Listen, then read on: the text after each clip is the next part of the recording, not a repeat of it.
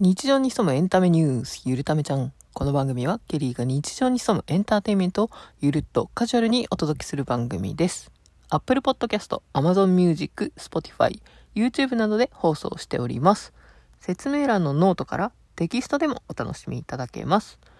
今回はアートワークに夏絵ココさんのお写真を本人からお借りして承諾を得て使用しています。最後までごゆっくりお聞きください。今回のテーマは夏江ココ TikTok の無言配信の人ということでご紹介していきたいと思います。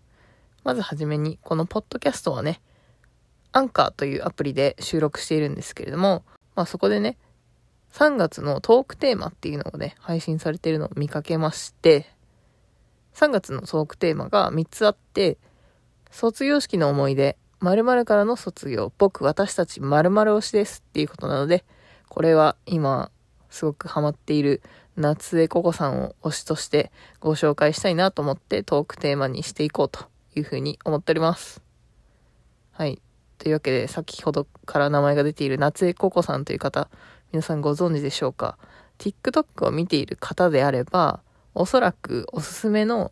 TikTok ライブの配信で一度は見たことあるんじゃないかなと思うんですけれども、詳しくはね、もうノートに貼ってます。ちょっと説明もややこしいし、私が説明してなんかあの、語弊があると嫌なんで、ただし、この配信、えーご本人様にもしかしたら聞いていただける機会があるかもしれないので、まあそういう意味で、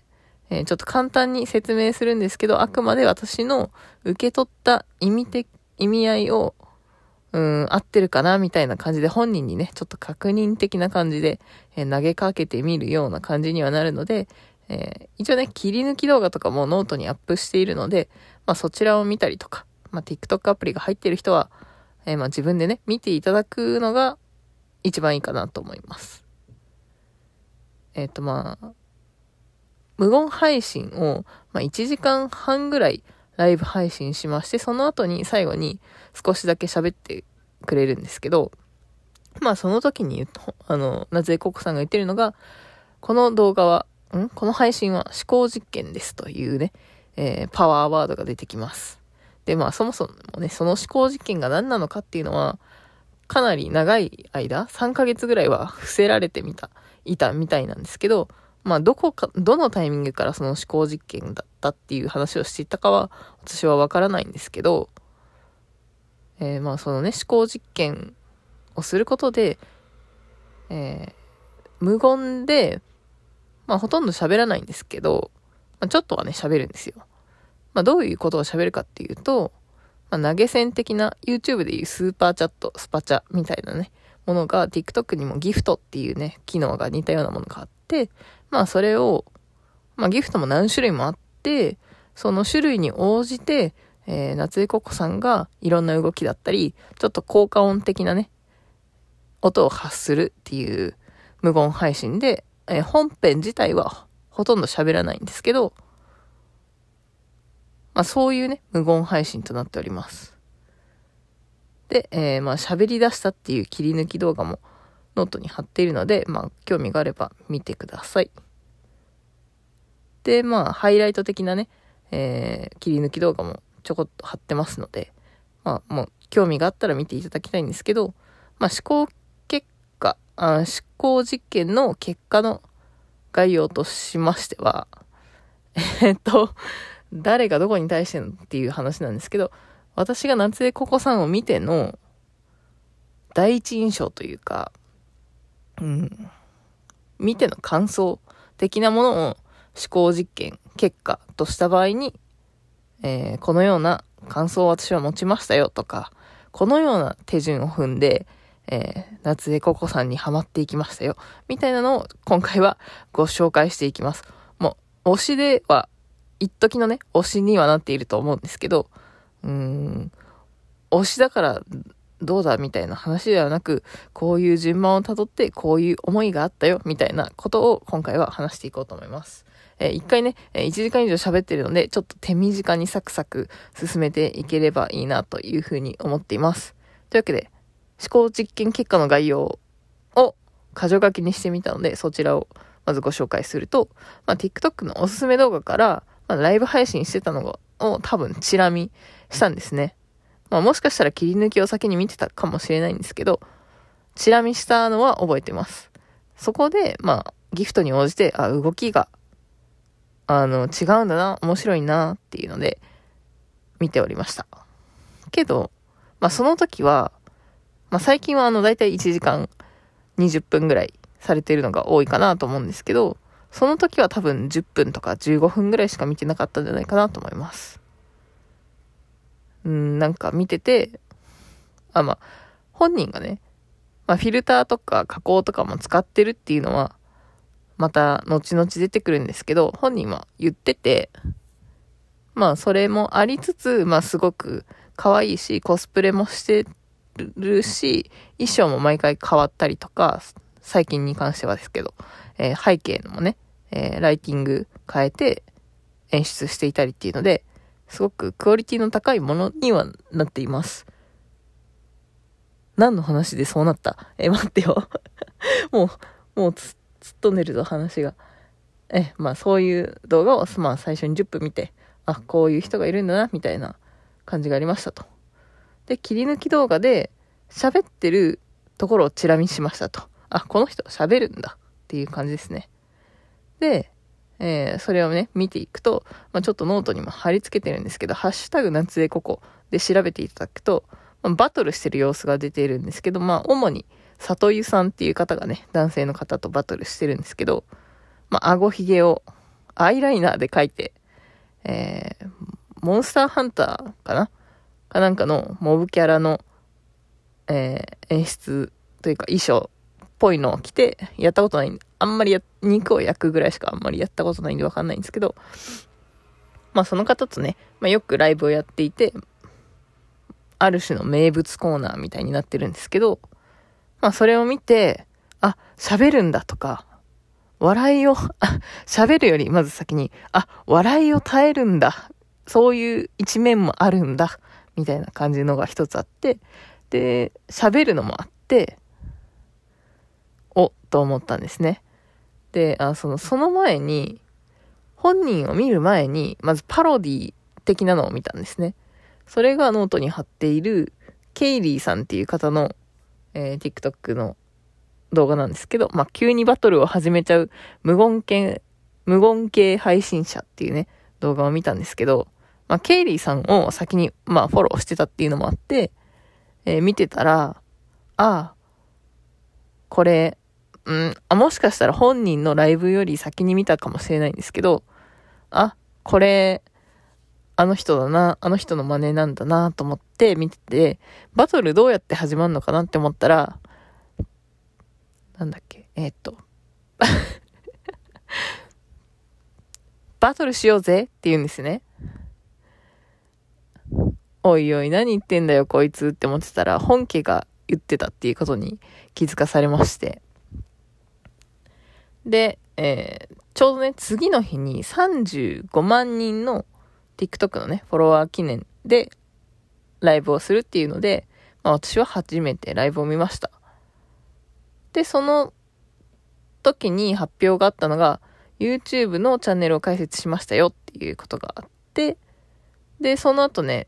まあ3月に入って、毎日のようにちょっと、チェックするような、あの、気持ちというか、習慣化してたんですね。割と毎日してるんで。で、だいたい22時ぐらいからしてて、だいたい11時、20分には終わる。最近はね、あの、ライブのところに時間が書いてあるので嬉しいなと思いつつ、えー、なんかいいように調整してくれてるなっていうふうに思うんですけど、で、まあ YouTube も開設されたばっかりの時には1話と2話があって、え、ちょっとなんかストーリー仕立てっぽくなってるんですけど、それで1話と2話の中にも、え、通常版とコアファン向けっていうのがあって、まあそれも全部見て、おいおいこいつ大丈夫かよって思ったんですけど、まあクオリティはなんかあの、やったことないけど、イメージ的には、ときめきメモリアルみたいななんか恋愛シミュレーションゲームみたいな感じなんですけど、まあそれは100歩譲って全然 OK だとして、えー、っと、ちょっと違和感があるのが、まあ加工してない、加工というかフィルターと加工が入ってない、まあ本人の写真をキャラクターに見立ててるんですけど、なんかね、トリミングが雑いというかあの猫耳をつけてるんですけど、耳が切れてたりね、するのもあるのと、コアファン向けがもうどえらいことになってるんで、いや、これはコアファン向けっていうかなんていうかって感じなんですけど、まあそういうものがやってるんですね。まあ気になる方は YouTube の、えー、リンクも多分この概要欄にも貼ってるし、ノートにも貼ってると思うし、YouTube で検索したら出てくると思うんですけど、まあちょっと気になったらね、調べてみてください。で、毎日のように見て、で、そこまで行くと、さすがにあの、インスタグラムとかツイッターとか、そういうね、SNS の別のアカウントもあるので、ちょっとそちらもね、見始めたんですよ。で、インスタグラムに関しては、別にそんなに私はコスプレに興味があるっていうわけでもないの、ないんですけど、まあ一応上から下までざーっと、2往復ぐらいそれでも見てたかなと思います。あんまり細かく、その、テキストの中身までは見てないですけど、まあ気になった写真はね、タップして大きくしてみたりとか、多分ね、コメントはそんなに入ってないと思うんで、そんなに見てないんですけど、まあ、今とはなんか、雰囲気が違う写真は、あ、昔はこんなテイストだったのかとかっていう、なんかその、う、うーん、バズるまでの道筋が見えて面白いなと思ったし、なんか消してないのも面白いなと思ったし、でもアカウントを切り替えてる形跡とかはすごくたくさんあったので、うん、まあそれでもなんかいい具合のグラデーションで見えてるなっていうふうに思いました。で、多分この SNS を見る前に、もしかしたら Google で先に調べたかもしれなくて、で、もうすでにね、その時夏江ココののまとめ記事みたいなのが出てたんですけど、その時に見たのが、えー、過去の活動として、羊毛フェルトの配信の写真がね、載ってて、多分、あの、今調べてもすぐ出てくるんじゃないかなと思うんですけど、多分ね、それが結構ね、ドスピンに近いような形。まあ今の TikTok のライブ配信って、加工もフィルターもバリバリやってて、るんですけど、し、ウィッグもかぶってるし、猫耳もついてるし、コスプレもしてるし、結構ね、あのギャップがあったっていうところが結構衝撃で、これはパンドラの箱かもしれないので開けないでおこうって思ったんですね。で、まあそれで、まあ今、公になっているインスタグラムとツイッターをちょっとくまなくチェックしたっていう流れだったかもしれないです。ちょっとね、もう間が空きすぎちゃって忘れかけているんですけど。で、インスタグラムを見終えたけど、やっぱり気になるなってもう、習慣化としてね、毎晩見てるわけなんですから、気になってきますよね。そうするともう一回ね、あの、まとめ記事をね、調べるんですよ。Google の記事、Google から記事、まとめ記事に行って、あ、ツイッチかと。で、普段ね、ツイッチってあんまり馴染みがなかったんですけど、まあゲーム配信者がメインに動画配信してる、動画配信っていうかどちらかというとライブ配信がメインのようなんですが、えー、まあ昔なんか YouTube のゲーム用のなんかアプリみたいなのがあったみたいなんですけど、それをなんか Amazon が運営して、大元の運営元のえプラットフォームみたいで Twitch っていうのがあるみたいで、えー、そちらはね、まだね、えすでに消したものもあるみたいなんですけど、特にお部屋の中の配信は消したっていう風に本人が最後の重大発表っていう、え引退宣言をしている動画で話しているんですけれども、まあそれ以外の一部動画はまだ見れているので、えー、おそらく多分ゲーム配信以外は全て見たかなという今状態です。ただね、こちらのアカウントもしばらくしたら消すって言ってるんで、おそらく2022年の3月には消えちゃうんじゃないかなと思うので、興味がある方はぜひね、そちらも、えー、見てみたらいいと思うんですが、今は、あの、プロフィールのリンクからも消えてるので、まあ、本当に興味があるんだったら、本人の Twitter だったり、まあ、Twitch 内で検索してみて、えー、頑張って探してみてください。それでね、見てたら、あの、古い YouTube チャンネルアカウントを見つけたんですよ。で、私が見つけた時は399人。おおなんか昔作ってるけど、苦労してた形跡があるなっていうのと、ツイッチは私が今見ていた段階では1.3万人フォロワーがいたんで、本当に今もうすぐ、ん？今日か。55万人フォロワー行ってましたみたいな話になってたんで、本当にすごい急にバーンってバズったんだなっていうのだったりとか、そのツイッチの中の重大発表の中で、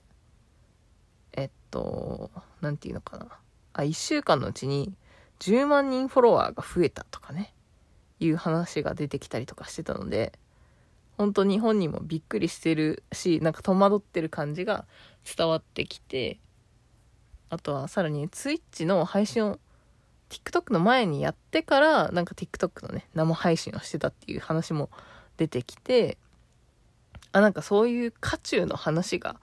えー、聞けるのってもう、この、今の段階でしかないし、もうすぐね、消えるってことなので、えー、それを聞いた、聞いてしまったので、ちょっと全部見たいなっていう気持ちになってきたんですね。多分ね、今日、あのーなんだろう、動画を見ながら気になるところをノートに メモを取っていたんですね。そうすると、まあ本人だけのことではないんですけど、なんか私のね、この、ポッドキャストの配信方法についても考えられ、考えさせられるような内容で、えー、なんと10ページほど今メモっております。何をそんなにメモってるのかっていうのは、まあ、一旦置いといて、ま、もしね、なんかまだまだいっぱい話せそうなんで、もしかしたらもう一回夏江ココさんの話題でポッドキャスト撮ってもいいかなって思えるぐらいなので、なんかこのね、爆発的伸びをどこまで追いかけるかみたいなところはあるんですけど、まあその55万人を今突破しているっていう段階なんですけれども、えー、2022年3月13日夜の10時から明日、えー、500万人フォロワー記念ライブというのでね、えー、題してやられてるみたいなので、まあ、もし興味がある方はね、是非切りがいいタイミングだと思うので、まあ、少しでも切り抜き動画とかを見て、あ、こういう人なんだなとか、こういう、うーん、なんだろう、あの、流れがあったんだな、みたいなのを確認してもらいながら、えー、見ていただけると、より一層楽しめるんじゃないかなと思っております。ここからは私の思考実験結果の詳細をさらにお伝えしていこうと思います。おそらく35万人突破記念が2022年2月26日にあったと、えー、ツイッターの私のね、あの、つぶやきから見て取れるんですけど、初めて見たんですね、多分その日に。で、その記念配信の日は、開始時間を明記されるんですけど、それ以外の、いつもランダムで配信されているっていうのを言っていて、何時から始まるかわかんないんですけど、まあ最近の傾向だと大体22時ぐらいからが多いんじゃないかなと思っております。でね、まあその時も夜10時から22時なんですけど、配信されてたので、えー、そこから見て、無音配信の終わりを待ちわびて、早2時間、間もなく3時間に突入。そしてね、その日電波が悪かったので、本日2回目の停止かというね、懸念を、えー、つぶやいておりました。え、こんな感じで、あの私の過去のつぶやきから、えー、何を思っていたかっていうのを少し解説していくので、結構マニアックな内容になっていきます。えー、どちらかというと、夏江ココさんにこう思ってい、こう思いながら書き込んでいたよっていうのをね、えー、説明するような、ファンレター的要素も含んでいる内容なので、まあ、興味がない方は、え、先ほどまでのところから、切り抜き動画だったりとか、本人のアカウント見ていただく方が有益かもしれないです。はい。というわけで、また2月26日のね、感想の続きなんですけれども、まあ、思考実験より、まあ、私が大学生をしてたので、レポートを終わらせないとなとかっていうのと、まあ、YouTube はもう全部見たんだけど、何とも言えない気持ちっていう、言えない感じっていうのがもうさっきね、ちょっとお伝えしたんですけど、あなんかすごいインパクトのある絵が出てくるなというのと、あとは、カフェ紹介になるんですよね、結構。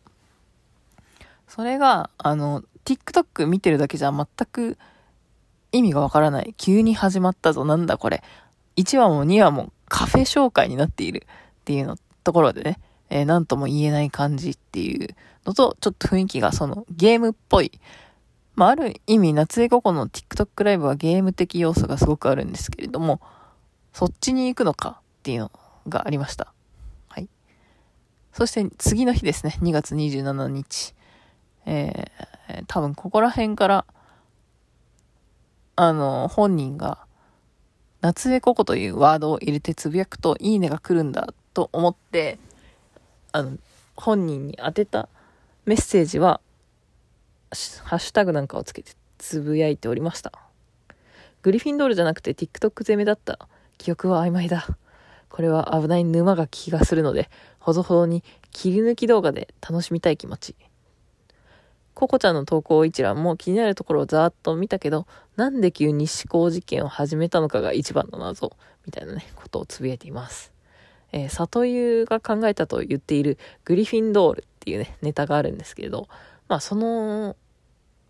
なんだろう、アクションがインパクトあったなと思って、えー、ライブ終わりに投稿していたんですけれども、えー、本当はね、TikTok、TikTok、TikTok っていうね、煽りが、え印象的だったんですけど、グリフィンドールの1インパクトの大きさに、えー、ちょっと負けておりましたっていうような感じで、実際は TikTok 攻めの方が印象的でしたっていう内容ですね。えー、これも同じ日の2月27日、刹那的に沼った夏江ココは、ゲームのようで、人間のようで、狂った猫のようで、洗脳のようで、銭ゲバのようで、ただと、ただ猫とスイーツとコスプレ好きの人なのかもしれない。ただパフォーマンスは誰よりもゲーム的に無機質でクオリティ高い。3ヶ月やってるだけあるっていうことをつぶやいてるんですけれども、まあ、ゲームのようっていうのは、その動きがね、無言配信の動きがゲームのよう。人間のようっていうのは、なんか、里井とバトルしてると、笑わせられる瞬間があったりとか、まあ、ちょこちょこね、喋り始めるようなところも見受けられたっていうのと、狂った猫のようでっていうのは終わりがけに、まあ、猫のね、声が始まって終わるので、えー、まあそういうことが思ったっていうのと、まあ洗脳のようでっていうのは思考実験が何かよくわからない段階だったっていうのと、まあ説明もあったんですけど、よくわからないしなんか怖いな、みたいなところがあったかもしれないです。怖いっていうか、不思議というか、何なんだこいつ、みたいな感じですかね。で、銭ゲバのようっていうのは、まあギフトが欲しいからそういうことを言ってるんじゃないかとか、まあ、嬉しいとか、すごい言い回しはすごいまろやかマイルド、なんていうかな、わかんないけど、うん、嫌味はあんまりないけど、結局ギフトを言って、送ってくれてありがとう。あの、楽しめる範囲で送ってねっていう、最後のその送ってねっていうのがやっぱり送ってほしいんじゃんみたいなのでね、コメントもいろいろあると思うんですけど、まあそれとあの、銭ゲーバっていう言葉をね、最近ツイッターでも見たので、ちょっとそれを言ってみたかったっていう節もあったかもしれないです。で、その後の、ただ猫とスイーツとコスプレ好きの人なのかもしれないっていうのは、まあ YouTube も見た上で、まあ本人もね、えー、雑種の猫のココですと、ボス猫のココですと言ったりね、アメリカンショートヘアの、なんだっけ、シャルル、違う、クロエくん、シャム猫の、シャルルちゃん、シャネルと間違えたんですよね、前。覚えて、覚えたのが。そしたらなんかツイッターでね、あのファンの方がつぶやかれたのがシャルルだったので、確かシャルルちゃんだったと思います。そしてもう一匹が、種類までは覚えてないんですけど、マリアちゃんだったと思います。なので、おそらく一人暮らしで猫3匹飼ってるのかなっていうのは結構猫好きだと思うんで、のと、まあ、YouTube がね、そのスイーツがうん、たくさん紹介されてたりとか、まあ、コーヒーと紅茶と両方が好きですみたいな感じでね、えー、YouTube の概要欄に書いてあったりとか、まあ、コスプレも、あの、インスタグラムで写真が載せてあったりとか、Twitter で過去の配信でもなんか流れていたようなので、し、TikTok の衣装も毎回最近は特にね、違うっていうこともあったりとか、まあもともと多少コスプレされてたっていうので、まあそういう印象を持ったっていう感じですね。で、パフォーマンスは、もうその頃から真似されてる方が多くいらっしゃるんですけど、まあさすがに3ヶ月やっているだけあって、あとゲームもね、お好きなようなんで、まあ普段からそういう動きを見たりして、えー、3ヶ月継続してやられると、まあさすがにうまいなというのがありました。うん、あんまりその初めの頃、えー、2021年の11月頃から始めたらしいんですけど、その辺からは見てなくて、私も多分2022年の2月頃から、うーん、見始めたので、おそらく35万フォロワー記念ライブの1週間前ぐらいに初めて見たんじゃないかなと思っています。なので、すごくクオリティが高いなっていうふうには見て、あの、多分最初に10分、15分眺めた段階段階で、なんかいい、すごく高いなと思いました。えー、この段階で今ノートにね、YouTube、えっ、ー、と、第3話も貼っております。あ、そう。それでね、まあ、ちょっとその後になるかもしれないんですけど、まあ、第3話がアップされて、見たらね、まあ、またカフェだったわけですよ。やっぱりこいつはカフェ巡りを何かやろうとしてるな、みたいなことは、なんか伺い知れたかなというふうには思ったんですけど、えー、一つ引っかかったのが、あの、私、もうこのチャンネルの、YouTube のチャンネルのコメントも書いちゃったんですけど、あの、楽天カフェがあったんですね。渋谷のカフェのお話で。で、私、去年2021年に東京に久しぶりに行ったんですけど、昔ね、楽天カフェに行ったことがあって、あ、まだ、あの、なんかすごい Wi-Fi も飛んでてよかったし、もう一回行こうかなって思ったら、もう潰れてたんですね。なので、あれ？と思って、ここれなんか古くないかと思って。で、ちょっと、それも踏まえてちょっと巻き戻して、あれ、そういえばなんか西暦が書いてあるような気がすると思ってみたら、2019年に撮影してたんですね。それで、あれなんかこれ、結構前から考えてたことなのかなっていうのがすごく気になってきて、えー、ツイッチがあるっていうのは知ってたので、あ、やっぱりちょっと気になるなと思って結構調べ始めましたと。で、3月に入ってから、その35万回、5万フォロワー記念を見れたのが、ちょっとあまりに嬉しくて、というか、面白くて、えー、ポッドキャストも収録したかったんですけれども、少しね、まあ、レポートがあったり、仕事があったり、ちょっと切羽詰まっていたので、えー、ノー編集のスタンド FM にて、え、先に配信させていただきました。まあ、同じようなことを喋っているかもしれないですけど、そして、えー、3月3日の思考実験結果に関しては、里湯とのコラボがお目にかかれず、最後の10分ぐらいだけ見れたけど、バトルしようぜの決め台詞の前に終わって残念だったっていうのは、まあ本人が言ってなかったのかもしれないし、向こうの電波が悪かったかもしれないし、こっちの電波が悪かったかもしれないんですけど、決め台詞が聞けなくて残念だったなっていうのと、あの猫の名前をメモってますね。猫2匹。ペルシャのマリア、ハテナとココっていうことでね。えー、えーまあそんな内容をつぶやいております。そして3月4日、つかま、つかぬ間の休憩がアウトプットだけじゃなくてインプット期間になってるんだ。再放送ドラマの美女か野獣と夏でここで生き延びてるっていうことで、えー、本当に最近の楽しみがそのあたりだったんですね。えー、で、まあ、ココは毎日するけど、えー、再放送ドラマはね、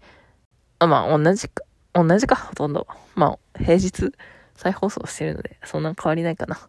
はいまあいいや。はい、飛ばそう。はい、3月5日。昨日今日の思考実験。だから、3月3日、4日、5日と、たくさん毎日見てるわけですね。えー、3月4日は、終了10分前に寝落ちして、最後喋るところが全く見れなかったっていう実験結果に終わっております。で、5日に関しては終了間際に書き込むんですが、フォローのね、動きがあったよっていうのをね、ネタバラシとして入っていました。でもね、まだちょっとよくわからない動きがあるので、なんかおそらくバラが一番単価の低いギフトなのかなと思うんですけど、まあ一定のレベルまでは同じ動きだったりとか、何パターンかをループでやってんのかなって思うんですけど、ちょっとそこまではまだはよくわからないです。毎日見ててわかんないのかよって思うんですけど、あの、ギフトを投げて、配信者側と閲覧側でもしかしたら時差があるのかなとか、まあ、ギフトを追っかけてるタイミングとか、動いてるタイミングで次のギフトが来たら、ちょっとね、タイミングが合わずに1個飛ばしてたりとか、するのかなっていうのもあるので、なんか一概には何とも言えないんですよね、こちらでは。っていうのがあります。で、1日飛んで3月7日、もはやライブを見た感想が実験結果っていうことで、まあ、この時間に TikTok を見に来てしまうと。ここ配信の前に、里湯と喋っているの聞けた。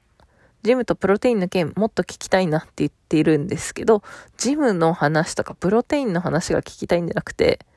えー、本人たちが小窓ということで言ってるんですけど、映像を出してコラボ配信するんじゃなくて、音声配信のみでの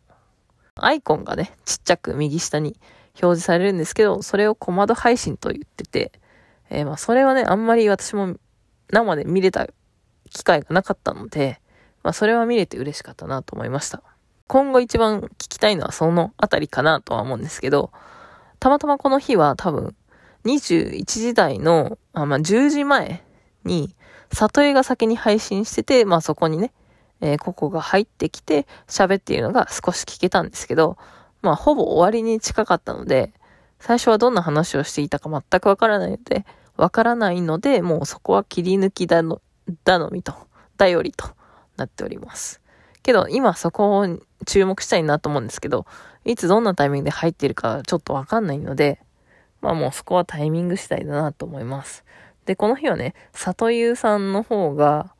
えー、いつもはね、自力のネタで頑張って笑わして、ここをね、笑わかしにかかしてる、かかってるんですけれども、えー、まあちょっとね、微笑むぐらいではなくて、もう吹かせたいんだというふうに、えー、本人明言しておりまして、ただもうね、ネタがないということで、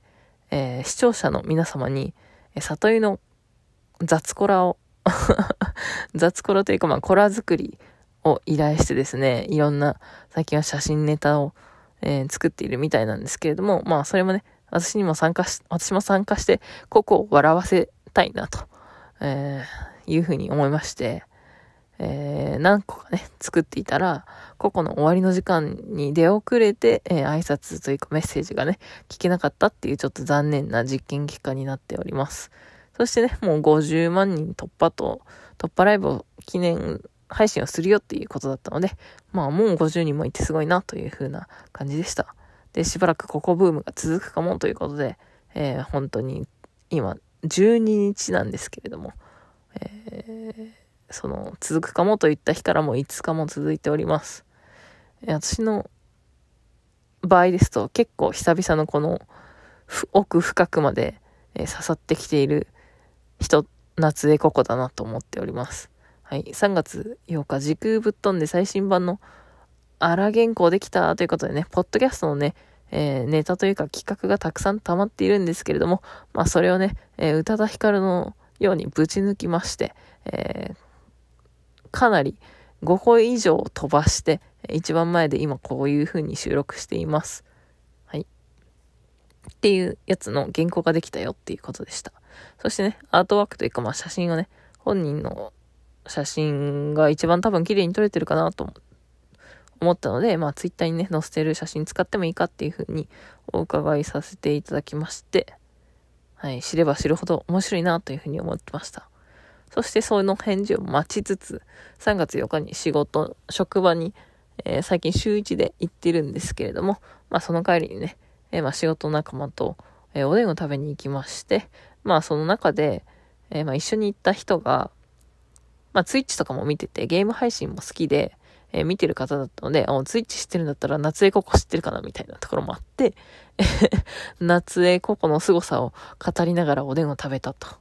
いうようなことです。まあその時はもうすでに私もツイッチをね、えー、最後の重大発表のやつは見ていたので、まあ、その内容を主に話しておりました。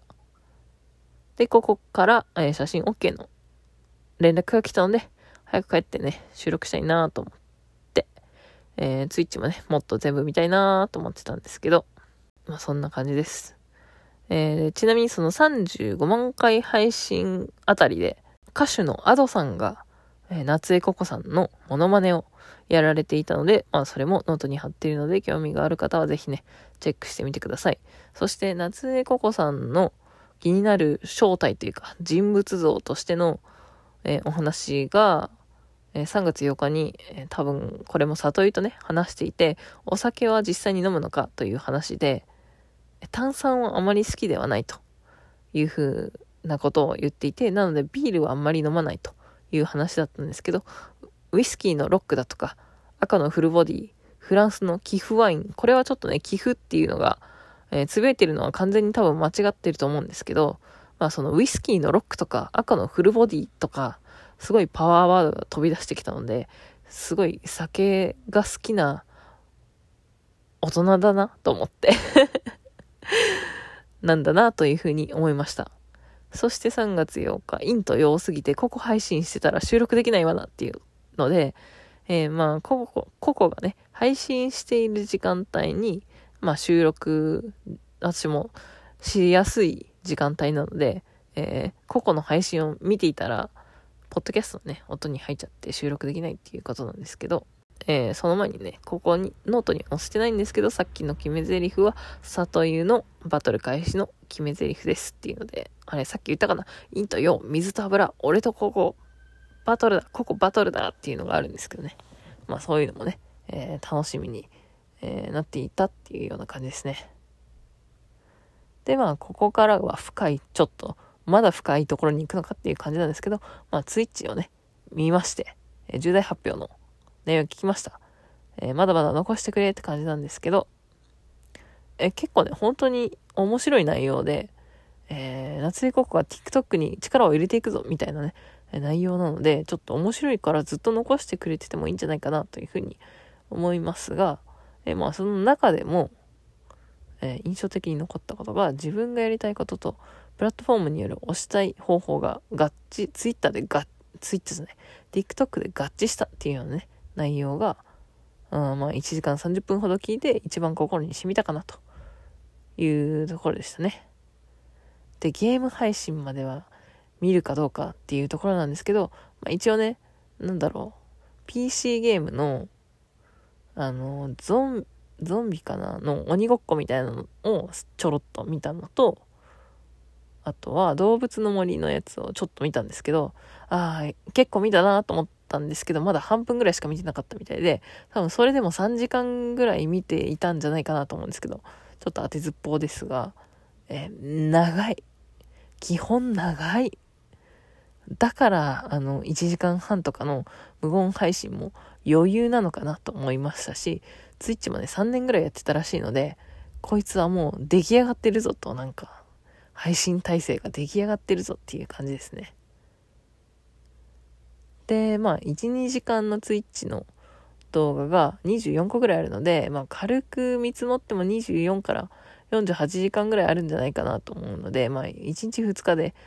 えー、費やさないと見れないぞというような内容になっております。おそらく3月末には消えてしまう、もしくはもっと早く消えてしまう可能性もあるので、えー、まあ興味がある方はぜひね、早めにチェックしてみてください。そして3月13日の10時 PM より、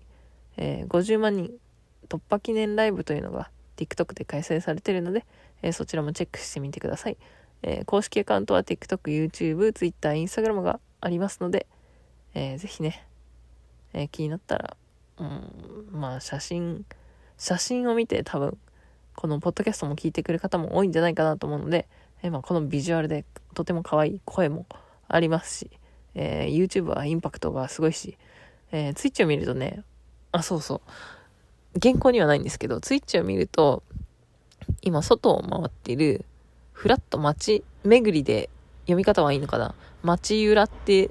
略してあるんだけど、あれ結構私も好きで、あとノートにメモるほどいろんな、あの、内容だったりとかがあの、あったんですけど、あの、一番インパクトがあったのは、お母さんが水のお湯割りを持っていくっていう エピソードが一番やばいと思いました。この意味を一体どれだけの人があ理解できるのかっていうのはもうこのツイッチのね、長いツイッチのどこの、どこら辺に入ってるかっていうのも、えー、聞いてみないと本当にわかんないんですけど、そういうね、細かいネタだったりとかがすごく面白かったですし、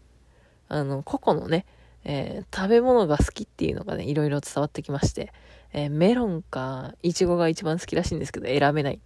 けどリンゴも好きだし、なんかそういうケーキとか行ったらアップルパイは食べてしまうな、みたいな、そういうなんか何気ないエピソードだったりとか、個々の好き嫌いをなぜかメモ帳にたくさん書き留めました。そして、え、今後あるかわかんないんですけど、まあ、ツイッチをやっていた頃の動きとしては、なんか今後ね、イベントとかコスプレ系のイベントにも出るみたいなことを話していたので、もし出るのであれば、うん、2022年、例えば大阪はね、えー、ストリートフェスタはなんか視野に入れてるみたいなんですが、え、2022年は今年も開催を見送るらしいので、え、もしね、来年あれば、えー、ぜひね、会いに行ってみたいな、なんていうふうに思いました。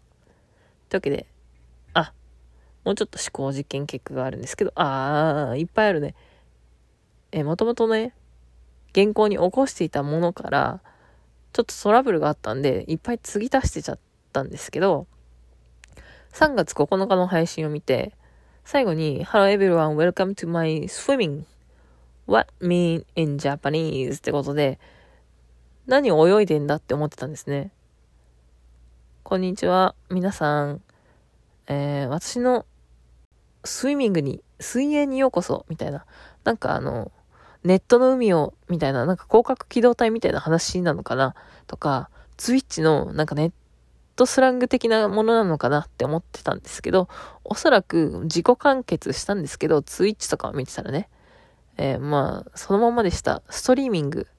スイミングじゃなくてストリーミングでした。私は TikTok から聞き始めたので、えー、もうずっとね、聞いてる時からスイミングにしか聞けなくて、まあ私も全然英語ネイティブじゃないんですけど、まあ海外の方にね、まあ、文脈ではもしかしたら伝わるかもしれないんですけど、ずっとね、ネットの海を泳いで、ようこそ私のチャンネルにやってきてくれましたみたいなね、えー、解釈で聞いてたんですけど、おそらくストリーミングですね。えー、なんだろう。スイッチでも、あの、下にね、なんか同時通訳みたいな感じで字幕が出てくるんですけど、英語で喋ってたら翻訳されたりとか、英語で出てこないので、えー、かなり難を要したんですけど、ので、本人に聞いてみようかなと思って用意していたんですけど、おそらくストリーミングですね。はい、っていうことと、あと3月9日か10日の配信でも見たんですけど、なぜかすごくカミカミで、えー、カミカミだった。珍しいなと思ってたんですけど、まあ、ツイッチを見てたら、すごくね、その動物の森かなまだ見かけ、見途中、ん？まだ途中までしか見てないんですけど、結構噛んでたりしたので、あ、まあそういう一面も普通にあるんだなというふうに思いました。のと、あと TikTok とお外配信とそのゲーム配信の時で、なんかね、人となりというか、なんかキャラがね、全然違うんですよ。だからすごくね、たくさん、あの、雰囲気、いろんな人格というか雰囲気があって、面白いなと思いました。そしてね、今日も前夜祭ということで、えー、放送しておりました。50万人フォロワー突破記念ね、前夜祭をしておりました。そして最後にちょっとメモったところをいつか、いくつかピックアップして最後にお届けして、えー、終わりたいと思います。はい、というわけで最後に、ツイッチでメモっていたことの、うーん、これこそまさに思考実験のノートにメモるってどれほどだよって感じなんですけど、まあ感じたものを、えー、メモっていたので、まあ少しご紹介したいと思います。まずはね、私が食いついたのは機材。えー、あ、そう。外に、カフェに、自撮りで行ってるんですけど、一人でそれをやる度胸、勇気、えー、すごくね、それをや、撮影していたらすごく見られるって言ってたんですけど、うん、心臓が強いなって思いました。はい。で、おそらく、スタビライザーはグレーの IIJ なのかなっていうのと、まあ、アナログのスマホの自撮り棒黒いやつもね、持っていたので、うん、電池節約のためにそうしているんだなって思って、なんか賢そうだなって思いました。で、なんか収益化という話も結構出てたりとか、なんかね、今は会社勤めもされているようなんですけれども、なんかね、変わった形態で、15時からツイッチの外回りの配信をして、会社から連絡が来たら仕事に行くっていう感じのあれだったので、なんか夜のお仕事なのかななんて思ったりもしたんですが、これはあくまで想像です。ですが、まあ、ツイッチでもね、えー、まあ、すでに収益化は一部できていたとは思うんですけど、うーん、あ、そう、ファンティアっていうサービスかな。そういうのも使って、なんかちょっとね、セクシーな路線でも収益化していたりとか、ツイッターのギフトはもちろんなんですけど、サブスクライブで月額課金もあったりとかするし、多分 YouTube の方が今もう1000人超え、チャンネル登録者数超えていたりとか、おそらく再生回数ももう満単位でいってるので、4000時間は多分オーバー、してるのかなと思うんですけれども、多分そこからまたね、YouTube の、YouTube ライブで、えー、っと、なんだっけ、Twitch のような、あの、お外のカフェ配信とか、街ゆらみたいなのがあると嬉しいなっていうのは、これは願望です。なんかもう Twitch のその街歩きとかを見てたら、結構ね、得られる情報がたくさんあったりしたので、えー、やってほしいななんて思っております。でね、言葉尻は、えー、TikTok の最後だったりとか、まあ、YouTube、YouTube は違うか。Twitch とかを見てたらわかるんですけど、すごくね、丁寧で柔らかい感じなんで、接客業な感じのお仕事をしていたのかなと思いますし、なんかフォトグラファーもしているみたいで、なんかどの程度、なんだろう、副業というか本業なのかはよくわかんないんですけど、なんだっけ、ブラインドダンスっていうね、ダンスの動画も撮影していたりするみたいですし、まあソニーのマーク3でしたっけ？えー、まあツイッターのプロフィールだったりとか、TikTok のプロフィールとかにも書いてあると思うんですけど、もうカメラもやられているみたいなので、すごくね、なんだろう、フリーランスというか副業もやりつつ、今まさにこの TikTok のバズで、えー、フリーランスになろうとしているのかな。っていうところなんですが、ファイヤーはしないっていうのをね、里井と話してたのを、ちょっとちら聞きしたかなと思っております。えー、っと、で、まあ、お酒の飲める年の学生に戻りたいみたいなね、話をツイッチにしていたので、のと、まあ、大学の話も、ちらっとしていたようなので、大学出身の大人の方なのかなとか、カレーが苦手とかいう 何の情報をつぶやいてんだ、メモってんだって感じなんですけど、まあ、カレーは熱くて、辛いので苦手っていうより、のと、まあ、猫、なんか、お茶とかコーヒーが好きみたいな、お茶とかコーヒーとか、カラトリーが好きみたいなんですけど、まあ、猫舌だというのがあったりとか、まあ、比較的ね、会えるストリーマーっていうことでもある、おっしゃってたので、多分その YouTube で展開した後はイベントとかにね、出て行ってすごく無駄がないですよね。賢い感じがしましたし、クレバーな感じがします。スイッチの方ではね、よくポンコツとか言って、まあ地図が読めないから、配信者の皆さんにね、道案内してもらったりしてるみたいなんですけど、なんかその行動力とポジティブさとかがね、本当にすごいなと思いますし、なんかこちらもね、えー、やる気にさせてくれるようななんか、雰囲気というか、なんだろう、覇気がある。違うな。雰囲気。なんだろう。バイタリティ。なんだろう。違う。パワーがあるかな。パワーがあるような感じがします。個人的には多分直接だったら苦手なタイプなんですけど、見ている分にはすごくパワーだったり元気がもらえるような人なんじゃないかなって勝手に思っていますが、ちょっとね、遠目から見て、ストフェスで、あ、なんかいっぱい囲まれてるようなところで、私もちょっとね、写真撮ったりとかね、はしてみたいなっていうすごい遠巻きなんですけれども、そんなようには思いました。はい。で、えー、最近 TikTok でね、まあ、海外ドラマのようなモノマネもしていたりするんですけど、うーん、学生ものはゴシップガールズとかハイスクールミュージカルを見たことがあるということだったので、なんだろう、あとはあれかな。セックスザ・シティとかかなキャサリン、キャシーがどうのこうのとか言ってるんで、私があんまり海外ドラマを見ないので、あんまり元ネタはわからないんですが、まあそういうね、あの、夏江ココの TikTok としての活動と、その Twitch の活動がね、重複してるので非常に面白い。えー、TikTok がまず喋らないし、Twitter も最近もう TikTok の夏江ココのキャラクターが全開に出ているので、出ていたり、インスタグラムも、まあ、写真メインなので、そういう人となりがわかるのが面白いなと思っているし、多分そういうね、あの、今までの活動が YouTube ライブとして今後出てくるのかなと思うのと、あとアップライブだっけ？なんか新しいプラットフォームにもまた手を伸ばし始めているので、そういう意味では、なんか本当に手広くやってる人なんだなというふうに思いました。あとそう、自分の自撮り棒を持って商業施設に入ってるのが、マジで心、ハートが強いなと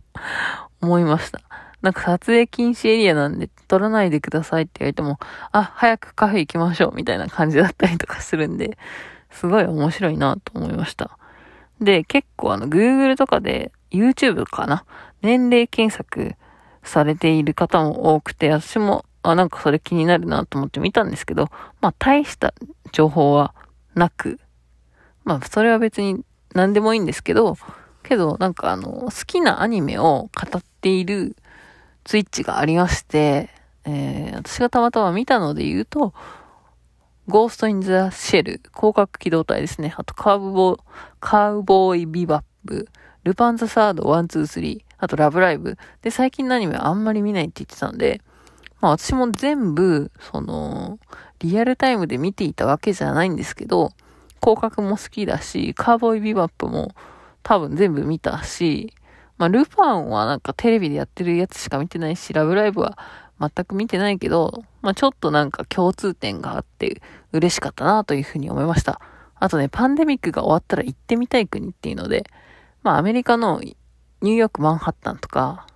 ロサンゼルス、フランス・パリ、ルーブズ美術館、スペイン・バルセロナ、サクラダ・ファミリアは、ルパン三世の聖地巡礼として行ってみたい。ドイツはビール、どこかわかんないけど、飲んドイツのビール苦手じゃなかったんかいと思うけど、まあ、ビールも飲んでみたいとか、イタリアはマストでジョジョの聖地巡礼だから行ってみたいとか、なんかエジプトもね、多分ジョジョなのかな？わかんないんですけど、まあ基本的にオタクですという風に言っていたのが面白かったし、私もね、ニューヨークは行ったことがあるんですけど、ロスも行ってみたいなと思うし、パリもルーブル美術館行きたいし、スペイン、バルセロナ行ってみたいし、ドイツは、うーん、まあそんなにないけど、まあ行けるなら行きたいかなと思いますし、私もね、イタリアマストで行きたいんですよ。私が行きたいのは、スパゲティが好きだったとか、ピザが好きだったとか、そういうしょうもない理由なんですけど、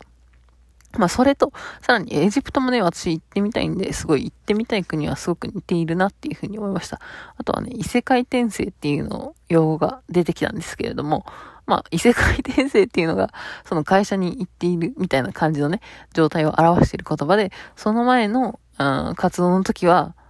なんだっけ、配合、品種改良って言ってたみたいで ちょっとその辺もめちゃくちゃおもろいし、そういうね、雰囲気を作るのがすごくうまいし、面白いし、ゲーム配信にしても、お外カフェ、散歩にしても、ツイッターにしても、多分、本当にね、雰囲気が全然違うので面白いなと思ったし、その、記事に載っていた噂の羊毛フェルトだったりとか、雑談とかっていうのも、うん、見てみたかったなとも思いますし、今後それがね、まあ、ツイッチは消えたに、消える予定だとしても、えー、YouTube ライブの方でまた見れたら嬉しいなと思いますし、えー、今後ね、えー、YouTube の動画が今出てますが、え今後どう変わっていくのかがまた楽しみだなというふうに思っております。ポッドキャストの概要欄に夏井ココさんの TikTok アカウント、YouTube アカウント、Twitter アカウント、Instagram アカウントも掲載しているので、興味が出てきた方はぜひね、見に行ってみてください。この番組は毎週末1回更新でお届けしております。遅れてる場合は、都度配信となっております。Twitter でも更新情報をお知らせしておりますが、アプリでの配信状況を確認後に配信したり、しなかったり、時間が経ってから投稿することもあるので、確実に最新回を聞きたいという方は、お聞きのアプリで番組をフォローすると最速で通知が届きます。ツイッターは番組の裏話や気になるイベント情報も投稿しているので、興味がある方はフォローしてくれると嬉しいです。気軽に感想を届けたいという方はツイッターのメンションだったり、ハッシュタグ、シャープゆるだめちゃんでツイートしてください。ツイッターでつぶやききれないあなたの日常に潜むエンタメエピソードやリクエストは概要欄の応募フォームよりぜひご応募ください。応募いただいた内容は番組でご紹介したいと考えております。番組のレビューは Apple Podcast、Spotify、YouTube などで受付中です。評価やレビューをいただけると直接評価が見れるので嬉しいです。番組へのご参加ぜひお待ちしております。それではまた次回お会いしましょう。ケリーでした。Don't waste your time.